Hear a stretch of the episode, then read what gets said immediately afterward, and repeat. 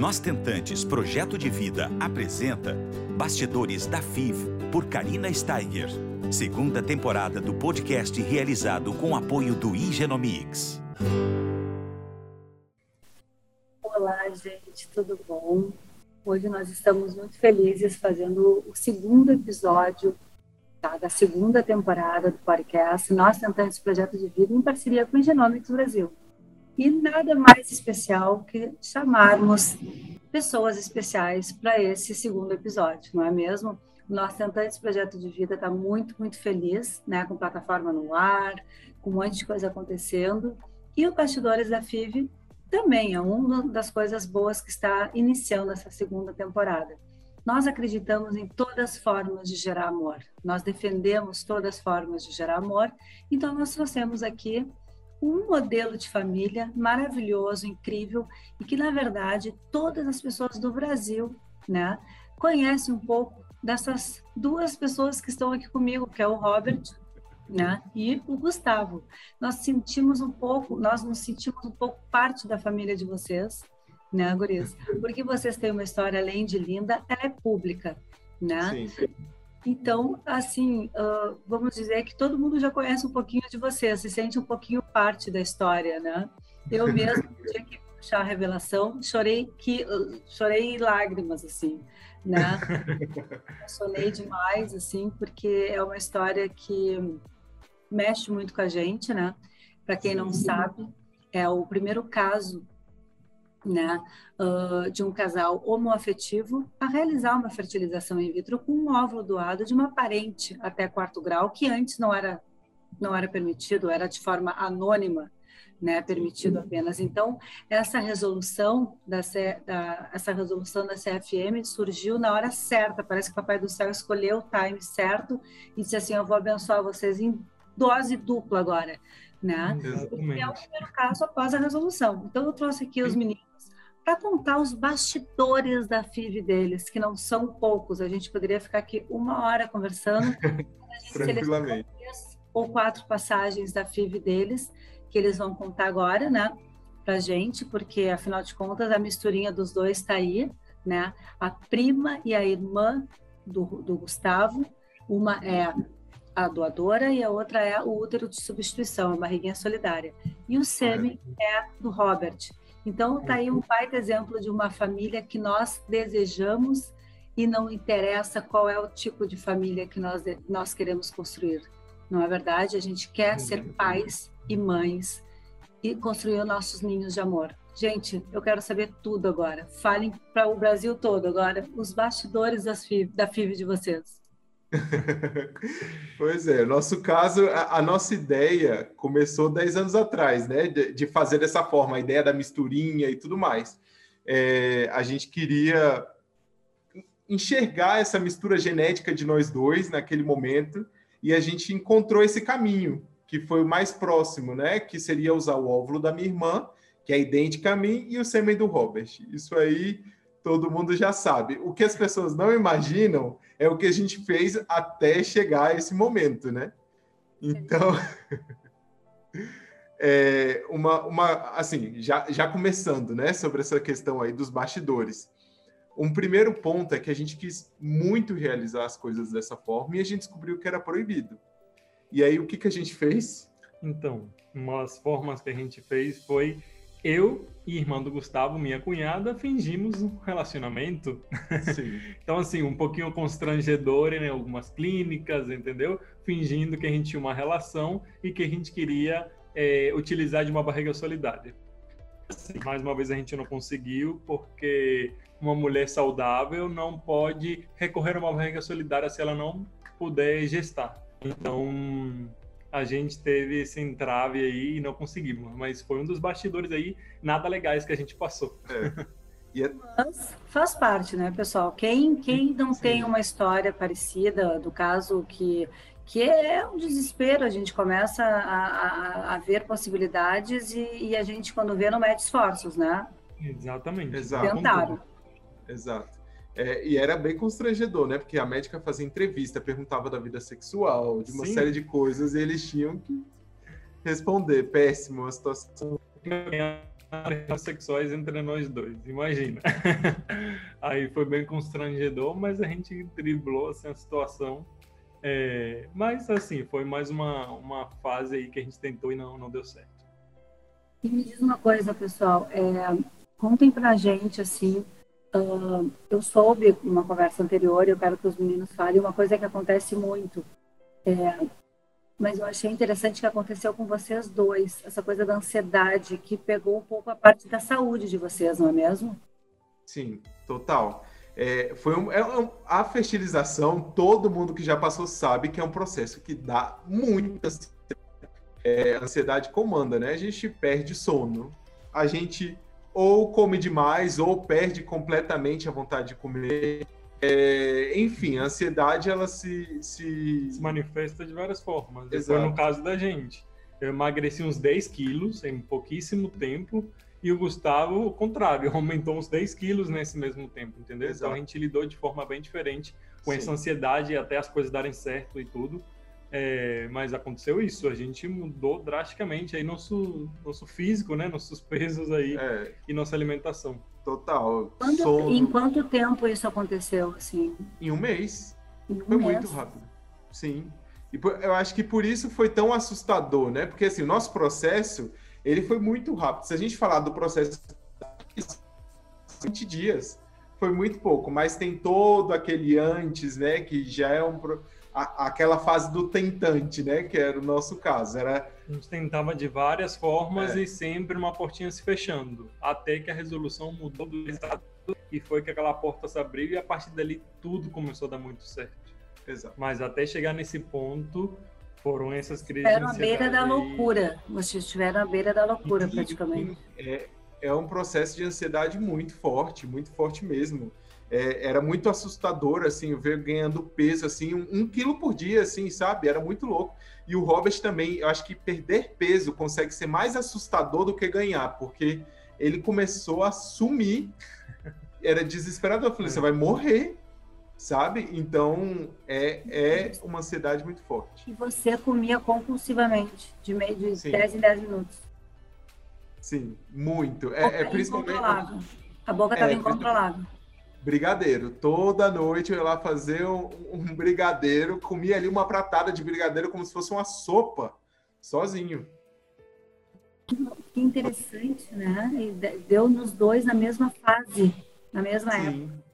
Sim, exato. E o Robert, o contrário, o Robert simplesmente parou de comer. E eu implorava para ele ele não queria, não tinha o apetite total. E não dava vontade. Isso aí acontece, né? Eu me lembro que eu engordei também, mas não, uh, não tanto e não há tão pouco tempo também. Mas é, é, curioso, né, esse caso de vocês, assim, no mesmo tempo os dois e ainda uma coisa assim, 880, né? Sim. Interessante. E meninos, já tem uma outra coisa que eu achei bem, bem válido a gente dividir também, que é, todo mundo sabe, né, pessoal, que quem, quem, é, quem está nessa caminhada, que é difícil, a gente sabe que durante o processo o humor muda com a estimulação, né? Os hormônios, vamos falar de hormônios agora, né? E, e o Robert e o, e o, e o Gustavo, não, não aconteceu diferente com eles, apesar de eles não gerarem, claro, eles tiveram uh, a irmã, né, a do Gustavo, uh, a doadora, né, com o humor alterado assim num grau extremo, né? E isso Sim. muitas vezes acontece, né? Eu tenho alguns relatos. Eu não tive isso, não, não mudei assim muito drasticamente. Ficava um pouco mais irritada, sem paciência, mas não foi o gritante. Mas a gente tem aqui um caso de um humor uh, alterado uh, de uma forma assim uh, muito drástica, né? É, no caso foi a Lorena, né? Foi a Camila, minha irmã. A Camila, desculpa, a Camila Isso. que tem 20 anos, que é a tua irmã, né, Gustavo? E a Lorena, que tem 27, no caso, que é a prima, que Isso. está gerando. Então, como é que foi o caso da Camila? Conta mais detalhes para nós. Pois é, é, é, uma bomba de hormônio ali, né? Porque você vai amadurecer aqueles óvulos e a, a, ideia do médico é captar o máximo de óvulos possível. Então, é como se ela tivesse um ciclo muito mais intenso, porque ela vai amadurecer muito mais óvulos naquele mês. Então, assim, é, ela tomava injeções diárias de hormônio, tanto via oral quanto injeção, né? Isso. E isso mexeu muito, assim, com, com o passar dos dias, o hormônio dela foi se alterando a um nível que era absurdo, assim. Sim, à medida que ia tomando a medicação, parece que ia ficando pelas emoções. Então, uma hora ela estava chorando do nada, sem motivo algum, Sim. e outra hora ela estava extremamente irritada, depois bem, e assim, era, era esses nuances de humor o tempo todo. Foi, era até engraçado acompanhar. A gente até que o processo até que foi rápido, né, da, da, do amadurecimento, da, é, da captação dela, mas foi engraçado porque logo após eu começar a, a, tomar essa medicação, o humor dela variou muito, e era isso, ou era irritação, ou era choro, ficava mais sensível, entendeu? Mas em nenhum momento ela ficou é, abalada, nada com o processo. Ela, ela ainda continuou muito animada, para chegar à etapa de, de, captar e tudo, mas é engraçado como tem essa, Sim, essas no caso, no caso ela nunca, uh, nunca trocou de ideia, não, estou arrependida, não, não, quero mais, nunca momento. teve essa, esse questionamento. Ela estava oscilando o humor em função dos hormônios, né? Sim. E é. Que, que é uma coisa que muitas vezes acontece, mas claro, tem pessoas que sofrem mais, né? Essa uhum. modificação e outras menos, e outras não sentem. Isso depende muito do organismo, né? Mas é, é, mas é interessante isso também. E, e uma coisa que, que eu queria perguntar para vocês, no caso da elas, a Camila, assim como a Lorena, as duas moram na mesma cidade, Brasília, não é? Sim, sim todos então, nós é moramos é muito, em Brasília. Isso é muito legal, sabe? Porque numa conversa anterior com vocês, eu acho que é legal falar aqui para nosso para nossa audiência, uma das coisas mais uh, difíceis para quem faz uma uma barriga solidária ou uma barriga de aluguel, é não ter o controle, digamos o controle que eu digo é entre aspas, né? Mas assim, não, se a pessoa mora em outro país, a gente muitas vezes não tem assim condições de acompanhar diariamente, Sim. né? Uh, saber o que que a pessoa, sei lá, se alimenta, se ela se ela realmente não está fumando cigarro, não está bebendo a bebida alcoólica, principalmente hum. quando nós estamos falando de anonimato não é mesmo? Isso então, é um vocês têm... privilégio que a gente tem na nossa vida. É ter a, a, Lorena perto, né? A gente está conseguindo acompanhar toda a gestação, participar de todos os exames, consultas. A gente é, se fala todo dia, se encontra com muita frequência, várias vezes na semana. Então, a gente está acompanhando tudo assim muito de pertinho. Então, tá muito legal o, a barriga crescendo, o primeiro chute dos bebês que a gente sentiu. Então, assim, a gente está conseguindo acompanhar extremamente tudo. assim próximo, tudo, Sim. entendeu? Todo toda sentimento, toda evolução, tudo. Então, assim, é um enorme privilégio que a gente está tendo, é. realmente. Ah, isso aí faz toda a diferença, né? Porque isso não acontece geralmente, né? Sim, então, sim. Uh, além de estar na mesma cidade, é parente. Então, é muito bacana. Eu acho que é por isso que também faz da, da história de vocês ser tão singular, né? Tão hum. única também, né? Que legal. Sim, quantas semanas... Quantas semanas ela tá? Amanhã 22. Faz, é, amanhã faz 22. 22? 22. Já passaram na metade, então. Ai, que horror. É, para quem não sabe, que eu acho que todo mundo sabe, é a Maia que está chegando e o Mark, né? Exato. Dois nomes lindos que lá naquele telão lá, com aqueles fogos de artifício, você se abraçando de branco, foi a coisa mais fantástica do mundo. Foi melhor que, que assistir os fogos de Ipanema, de Copacabana no, no Réveillon. Foi muito emocionante, foi, viu? Vou te falar. Legal. Muito bom. Foi, foi um evento. Ali deu para ver que a gente celebrou amor, né?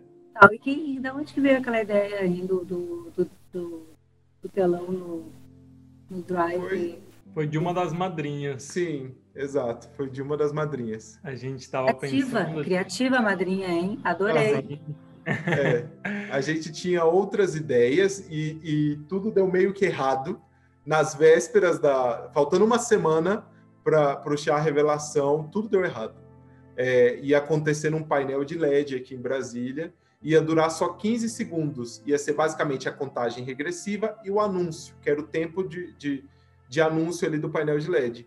E aí é, não deu certo a questão do painel de LED, avisaram para a gente ali de última hora, a gente teve que correr e procurar um outro lugar, e foi a melhor coisa que podia ter acontecido, porque o evento ficou muito mais legal. Sim era para ser, né? Então que bom que não Sim. deu certo. Parece que o Papai do Céu mais uma vez tomou conta aí, né? Das, dos é. detalhes, da, da, dos, da FIV de vocês. Com certeza. A gente teve a liberdade de fazer um filme, não durou só 15 segundos, durou ali acho que seis minutos. Então. Não, e em época de pandemia também, uh, claro, a gente já está mais flexível tudo, mas, mas essa coisa do, do, do, do estar também uh, num lugar arejado, Uh, se quisesse ficar cada um com seu carro, daria, mas enfim, não, não foi o caso. Mas muito legal, muito bacana, é. assim, a, a história toda, muito comovente, assim. Eu me lembro que eu assisti umas três vezes seguidas, assim, eu não cansava de, de assistir, assim, muito legal. E, e Gurias, me diz uma coisa, é, uma outra coisa que a gente pode falar aqui, que eu acho que é super válido também, é uh, sobre constrangimentos, tá? Situações que desanimam a gente.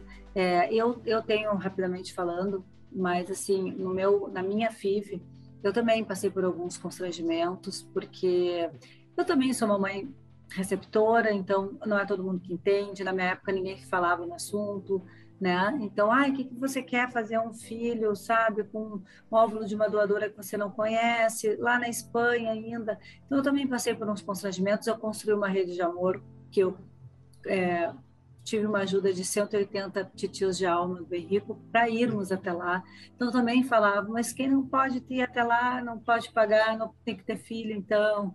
Eu também passei por uma série de constrangimentos e a gente bate no peito e parece que nos fortalece isso, né? Sim. Parece que isso a gente deixa para trás e diz assim, não quero saber de vocês. O amor e as pessoas que fazem parte dessa rede que a gente constrói é tão forte, tão bonito, que o resto fica a minoria, né? E eu acredito que isso também aconteceu com vocês. Eu queria que vocês dividissem isso também conosco, que eu acho que é importante. A gente sofre muito preconceito quem é, quem faz fertilização no modo geral, né? E em casos especiais, mais ainda. Uhum, total. Eu costumo falar até que a gente só não sofre constrangimento no Instagram, porque ao vivo é todo dia um constrangimento diferente. É sempre um comentário é, que vem ali, ou enfim, tipo de coisa. Mas durante a fertilização, a gente teve alguns pontos bem importantes, assim. A Camila foi fazer um processo de... um exame, né, de... de ovulograma, ovulograma fazer a contagem de óvulos, contagem né? de óvulos. Então, aí ela foi fazer o ovulograma e a médica perguntou por que, que ela estaria lá, por ser muito nova, né? É, já que iria fazer um exame de, de contagem de óvulos. Aí ela explicou a história e a médica totalmente desencorajou ela falando que, que absurdo, que na família dela não daria certo, que se ela a Camila saiu dali assustada com aquela tratativa. Claro que não abalou nada a decisão dela, mas a gente vê outra e assim o mau preparo da, da, da, médica dar uma opinião particular dela, entendeu? No momento mais técnico, né, de uma consulta é, e assim tão preconceituoso também, entendeu? Então Sim. foi um momento bem constrangedor para Camila. Exato. É, eu até eu, eu não entendo assim porque que tem médicos que no caso o papel deles é ajudar, né? A gente uh, trazer esse nosso sonho para a realidade, a opinião pessoal. Eu acho que eles não poderiam nem estar trazendo à tona, né? Enfim. Sim, com certeza. Mas com é certeza. é bem, bem, bem, bem feio assim essa opinião dela, né? Uma coisa bem bem difícil de aceitar, né? Uh, vindo Opa. de um médico da reprodução assistida que tem que ter esse calor humano, porque a reprodução assistida, assistida ela cada vez mais está individualizada, né, Guris? E cada vez mais a gente precisa de um profissional que segure a nossa mão, né? E que diga, estou, com, estou sonhando com vocês. É, então, eu acho que isso aí é, é, inaceitável. Por isso que eu digo sempre, sabe, Robert e Gustavo, que se a gente não tem a melhor experiência do paciente, a gente tem que trocar de clínica ou de médico, né? Teve outra situação também nos corredores da, da clínica, que não foi nenhum médico, nenhum profissional, mas foram outros pacientes, sabe? Aqueles encontros, né? E a pessoa que, vem querer saber como é que tá o processo, e a gente foi contar a nossa história, até porque é, é essa paciente que abordou a gente. Quando a gente foi contar, ela, assim, se deparou com uma situação um pouco é, atípica, né? Só que ela despejou uma série de comentários desnecessários, como, tipo, qual dos dois que vai ser o pai? Os dois serão os pais, entendeu? Ah, e qual das duas meninas é a mãe? Entendeu? Elas Sempre não são mães, entendeu? Aí depois perguntando para Lorena que iria fazer a transferência. Ah, mas você não tem medo de se apegar? Você vai conseguir entregar o bebê depois? Entendeu? É. Então, assim, foi uma sequência de perguntas, Sim. Entendeu? Que, assim, a gente sempre teve muito bem resolvido muito tranquilo entre nós quatro com o papel que cada um desempenha nesse, nesse processo como um todo. Mas, assim, a pessoa chegou despejando esse tanto de, de comentário que, assim, é, é, desagradável, né? Sim. Então, foi mais um dos bastidores não agradáveis que a gente passou. É. Nós fizemos agora esse ano, em abril, a gente fez um evento online, nós sentantes, que falou uh, as diferenças de barriga solidária e barriga de aluguel, né? Então, Sim. até a gente fez esse, esse evento é, para desmistificar um pouquinho uh, e para as pessoas também entenderem um pouco a grande, o grande público. Porque é isso, uh, muitas vezes a, as pessoas não entendem e aí ficam falando besteira, né? Isso aí, eu já ouvi 500 mil besteiras, né? Mas, e cada vez mais eu escuto, porque eu falo com tentantes e com famílias de todo o Brasil todo o tempo. Então, a gente escuta absurdos, né? Mas eu acho que é isso, acho que a gente está no caminho, né, gente? Tanto o nosso Tentantes, quanto vocês, quanto muitas pessoas é, que estão fazendo um movimento para poder desmistificar a reprodução assistida, todas as formas de gerar amor, como eu carinhosamente chamo, e acho que a gente está fazendo um belo um trabalho, sabe, meninos? Porque eu acho que a informação não só traz a aceitação, mas os esclarecimentos para o preconceito ficar um pouquinho mais ameno, assim, né, mais tranquilo, assim. Apesar de que sempre vai existir, isso não tem como não, mas eu acho que as pessoas estão entendendo um pouquinho mais do processo, né, e, e falando menos besteira, né, que é Sim. é o, o que a gente reza que daqui a 10 anos, a, a, o meu filho, uh, assim como o de você, o casal, de, a Maia e o Marco, é, também olhem para trás e digam assim, olha só, meus pais, né, minha mãe, o Henrique Fale e meu pai, fizeram a diferença, né? Eles batalharam muito, a gente é tão amado, a gente é tão, sabe, feliz e, e construíram a nossa família, que isso ficou para que isso seja um, uma coisa assim que seja ficado lá para trás, sabe? Tipo, Sim. como se fosse num outro século. Exatamente. Né? A gente abriu caminhos para outras famílias, entendeu? Conquistarem esse sonho da, da maternidade, da paternidade, entendeu? Sim. É. Então Não, é desmistificar mesmo, quebrar esses tabus, entendeu? É, representatividade é importante, entendeu? E a gente está aqui para fazer isso. Verdade. E por isso eu trouxe vocês, porque eu acho que a gente tem que falar sobre as coisas, a gente precisa uh, lutar para que isso aconteça, né? Para a gente dar um mundo melhor para nossos filhos, né? Não tenha dúvida. E as nossas histórias, a de vocês e tantas outras, mas a gente precisa realmente colocar isso para um grande público, porque muitas pessoas não conhecem, né? Não, não sabem do que, que a gente está falando. Acho que só quem passa sabe de fato, né? E, e, eu acho que existe essa identificação muito grande de, de pessoas que também, assim como nós, batalhamos e não foi fácil, né? Mas para isso que nós estamos aí e queria agradecer imensamente é, vocês por, por estarem fazendo esse movimento todo, terem aceito o meu convite de falar coisas íntimas, né, de vocês e da, do, dos bastidores da trajetória dessa caminhada que não é nada fácil. E atire a primeira pedra quem não tem um, um fato assim isolado, né, um, um, um fato bem pontual dentro de uma trajetória de tentante. Sim. É bem difícil não, não ter, né? E aí o bastidor está aqui para isso, para desmistificar e trazer à tona o que nunca foi revelado, né? Ou pouco revelado, porque às vezes, né, que nem o caso de vocês, como a gente falou anteriormente, a gente faz parte da, a gente se sente íntimo de vocês. Parece eu Hoje eu olho vocês aqui na tela e digo, ah, meus amigos, né? Eu acho que a gente. Sim, mas é isso mesmo. É a ideia. A gente cria relações e a gente agradece muito o convite seu aí para participar, ter esse bate-papo aqui. Foi muito bom, muito agradável.